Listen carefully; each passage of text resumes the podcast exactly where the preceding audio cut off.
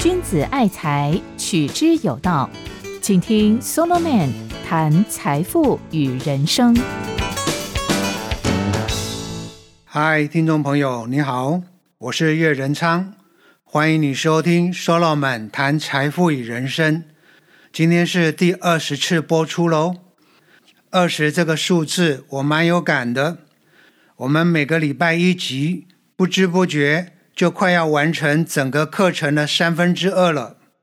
如果你持续都有在收听，我真的要给你拍拍手。我们这一阵子呢，都在跟各位谈钱该花在哪里最值得。还记得我提出来的第一个答案吗？就是为了角色扮演上的必要而慷慨大方的花钱。那第二个呢，就是为了迈向生命的完善化而慷慨大方的花钱。针对这一点。我在上一个讲次已经跟各位谈了第一个具体的诉求，就是增进多方面的能力和见识，来让自己不断成长。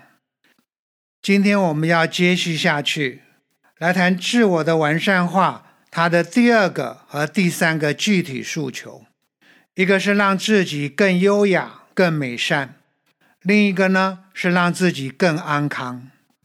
那让我们先来谈第二个，就是塑造优雅的美德气质、谈吐举止，还有仪容美感。我这里所谓的美德气质，指的是一种内在的道德心性。就譬如一个人很公正、负责任、诚实可靠、仁慈良善，还有他很勇敢，心里很会感恩，很有自制力。性情很平和，很豁达，乐善好施。那所谓的谈吐举止呢？这主要表现为外在的人际互动。就譬如一个人，你跟他互动的时候，他的态度很诚恳，他很尊重你，很懂得谦让。碰到麻烦的时候，也很从容自信。再来，仪容美感。这个大家都懂，但我绝对不是鼓吹你去美容或者追求时尚，把自己打扮的像是名媛贵妇、俊男帅哥。我的诉求很简单，能搭配不同的场合，干净整齐、清新有朝气。很明显的，我上面讲的这些东西，如果你要去养成和学习，或者去实践。都有一些必要的开销，而我认为把钱慷慨大方的花在这些方面，同样是一种有高度回馈性的自我投资。譬如，你可以花钱让自己或者孩子去参加品格教育的课程或者营会，你还可以去学习在不同的场合中该有怎样的谈吐、礼仪，还有语言的表达。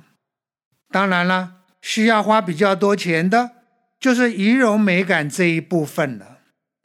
在这些方面，各位大概想不到，可以拿来教育我们的最棒的，竟然是孔子这位老人家。很多人一定以为孔子是个古板衣服的东烘先生，或者是个守旧的糟老头。事实上啊，他一方面在倡导仁义道德。同时呢，对于谈吐举止还有仪容美感都很讲究。一来，孔子在日常生活中很刻意的让自己在谈吐举止还有仪态上很优雅，不管是举手投足或站或坐，都不要让别人觉得你轻浮随便。其次，对于仪容美感，你很难想象。孔子讲究到什么程度？什么场合穿什么衣服，衣服又该怎么搭配，他都很有自己的一套规矩。譬如夏天穿上比较薄的麻布衣服的时候，天气再热，里面一定要穿内衣。到了冬天，如果穿黑色的衣服，外面就要搭配黑色的羔羊皮袍。如果穿的是白色的衣服，就要搭配白色的鹿皮外套。那如果是穿黄色的衣服呢？外面就要搭配黄色的狐狸皮袍。哎，看起来实在很龟毛，是不是？最值得注意的是，他还几乎每天佩戴义气。你知道为什么吗？就是提醒自己要做一个谦谦君子，温润如玉。玉这个东西呀，从外表上来看，它的光泽柔和，有亮度却不抢眼；而从内在来看呢，它精致细密，很有质感。这其实就是孔子的理想。我可以用十二个字来概括：外正衣冠礼仪，内正品德心性，有光泽又有质感。基本上就是美德气质、谈吐举止，还有仪容美感这三个东西合为一体。如果你只强调内在的质朴，而不重视外表的装饰，孔子说这是粗野。但反过来，如果你只重视外表的装饰，而不在乎内在的质朴，孔子说这是虚浮。在孔子的心目中，所谓的彬彬君子，里面要有美德气质，外面呢要有优雅的谈吐举止，还要有仪容美感。而这里面最重要的精神是，内在和外表互相辉映。相得益彰，这八个字是重点哦。互相辉映，相得益彰。彬彬君子是如此，那窈窕淑女当然也是如此啊。而如果要这样内外整合，肯定会花不少银子，是不是？但我认为这不是奢侈浪费，它是迈向生命的完善化很重要的一环。唯一的是有两个提醒，我们自己要调整好。第一，你的目的或者动机要搞清楚，不是为了追求时尚，也不是为了炫耀，把别人比下去，而是要当做美好生命的整体呈现。对于这些开销，你要认定是文化性消费，它所指向的目标很单纯。就只是让那些与你互动相处的人感受到和善、愉悦、美好，还能够赢得他们的亲近、信任和尊重。再来，你要提醒自己，外表的仪容打扮的越美好，越要有内在的美德和生命品质来相称，不然就叫做金环戴在猪鼻上。如果你的品德和格调都很低下，那打扮的再好看都只是欺骗。以上就是对于自我的完善化，我的第二个具体诉求。那往下第三个具体诉求呢，就是让自己拥有全人的身心安康。先从身体的层次来说吧，从表面上看。应该很少有人不愿意在这方面花钱吧？让自己和家人在身体上安康，大家一定都赞成。譬如，很多人会花钱去购买一堆不便宜的健康食品，还有不少人缴付了昂贵的费用，成为某些运动课程或健康俱乐部的会员。但难以相信的。就在你我的周围，许多人明明有经济能力，却仍然为了省钱而尽量抠减这方面的支出。譬如，在菜市场或摊街，轻忽品质和卫生，以低价来选购食物；或者就诊的时候，因为不愿意自费而选择比较差的处方或治疗。或者出门的时候，为了省车资或停车费，而宁可忍受奔波的劳累。还有不少年轻人是三餐不顾营养的均衡，随便吃，为的是多存一点钱去购买可以炫耀的时尚精品。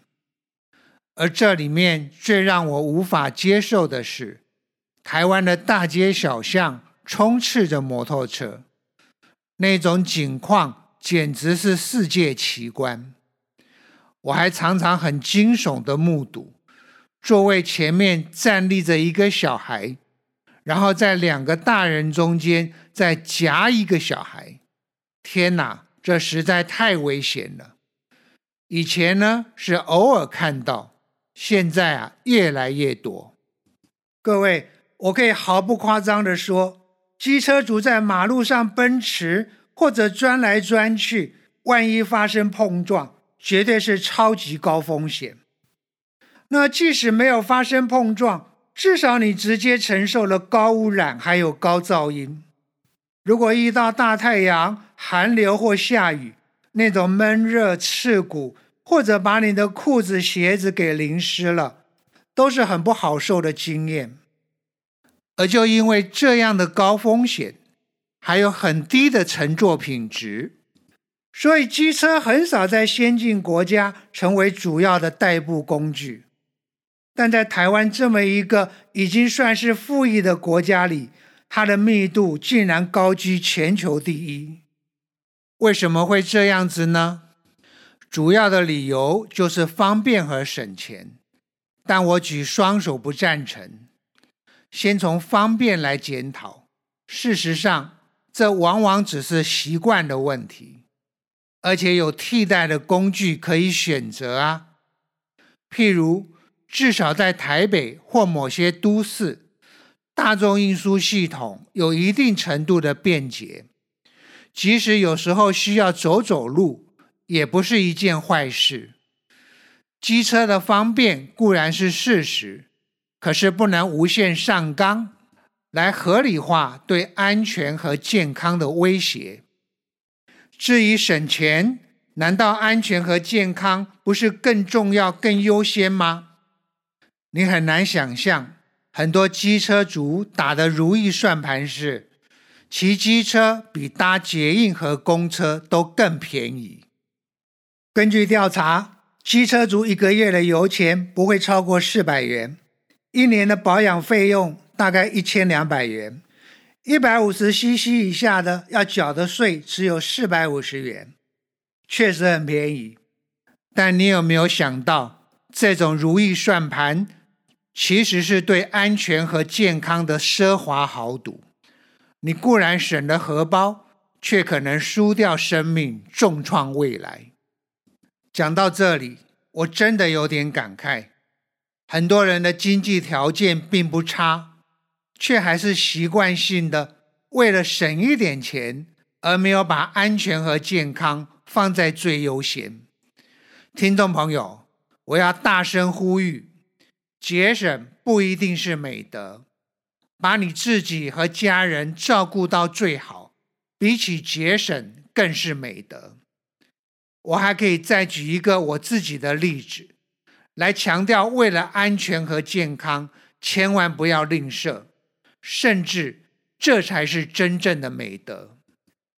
记得在二零一八年，苹果公司推出了 iPhone XS，当时我正好要换机，但 XS 太贵了，我打定了主意要购买另一款 XR 的，它性能稍差。却便宜了将近九千块钱，但后来发现，10s 因为搭配了 OLED 面板，它的发光原理可以使最伤害眼睛的蓝光减少百分之五十到七十。在确认这一点后，我毫不犹豫地改买 10s。事实上，在此之前，我早就因为笔电太强的蓝光。而造成了蛮严重的飞蚊症，我的视网膜还出现过裂口。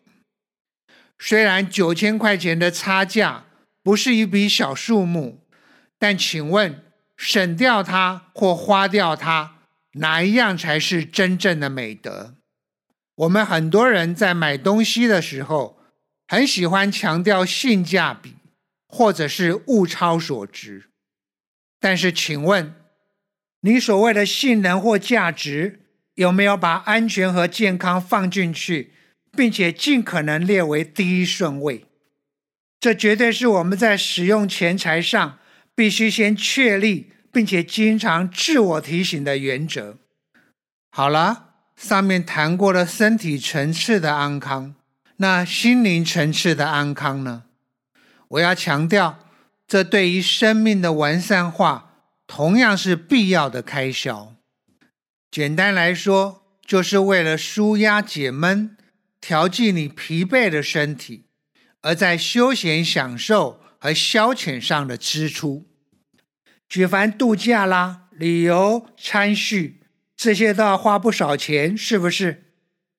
而即使是电玩、手游、追剧，或者是其他更刺激、需要花更多钱的玩乐呢？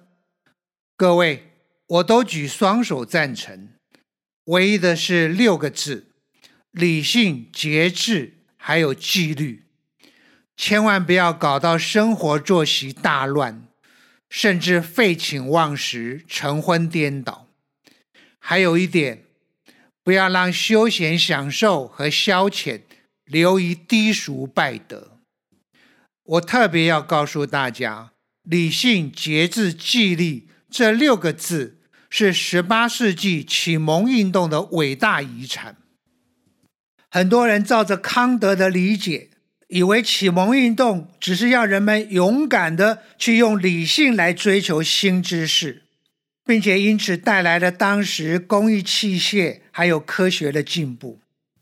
事实上，启蒙运动也把理性、节制和纪律应用在休闲享受和消遣上。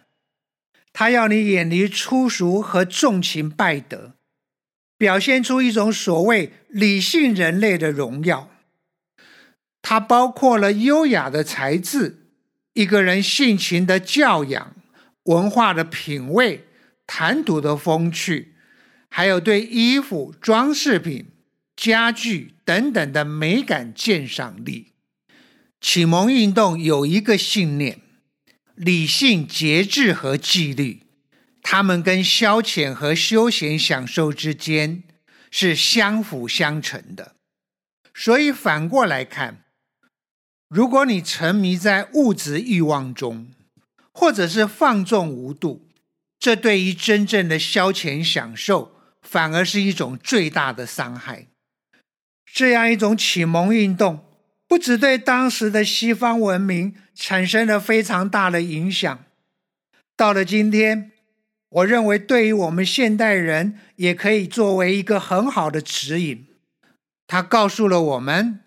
只要你坚持理性、节制和纪律，你就可以在乐趣快活中依然优雅高尚、有品味、有教养、有美感。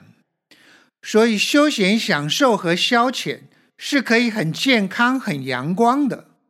它更还有正面的效益，可以让人更勤劳，工作的更棒，性情也更高雅。唯一的关键在于，你那个休闲享受和消遣里面有多少理性、节制和纪律的成分？从这里对比来看，很遗憾，很多现代人的休闲享受并不是这样。譬如所谓的网络游戏成瘾，就是最典型的例子。原本呢，线上游戏和电玩。都只是一种调剂性质的休闲娱乐，结果却演变成对个人生活乃至身心健康的伤害，甚至跟家人不讲话了，整天盯着荧幕，也不想读书了，或者工作的时候不带劲儿。哎，这样一来，对于生命的完善化，反而是一种倒退，不是吗？好了，讲到这里，对于把钱花在自我的完善化，我们已经谈过了三个具体诉求了。第一个是增进多方面的能力和见识；第二个是塑造优雅的美德气质、谈吐举止，还有仪容美感；第三个是追求拥有全人的身心安康。把钱财花在这三大方面。不仅不是浪费，对于健全和丰富人生，更还是绝对要花花所当花的合宜目标。今天就到此为止喽。下一个讲次，对于钱该花在哪里最值得，我要提出第三个答案来，就是为了实践超越性价值而花钱。期待跟大家再一次空中相会哦。我是叶仁昌，你现在收听的是 Solomon 谈财富与人生，拜拜。财宝在哪里，心也在哪里。人生的财宝都在 Solo Man 谈财富与人生里。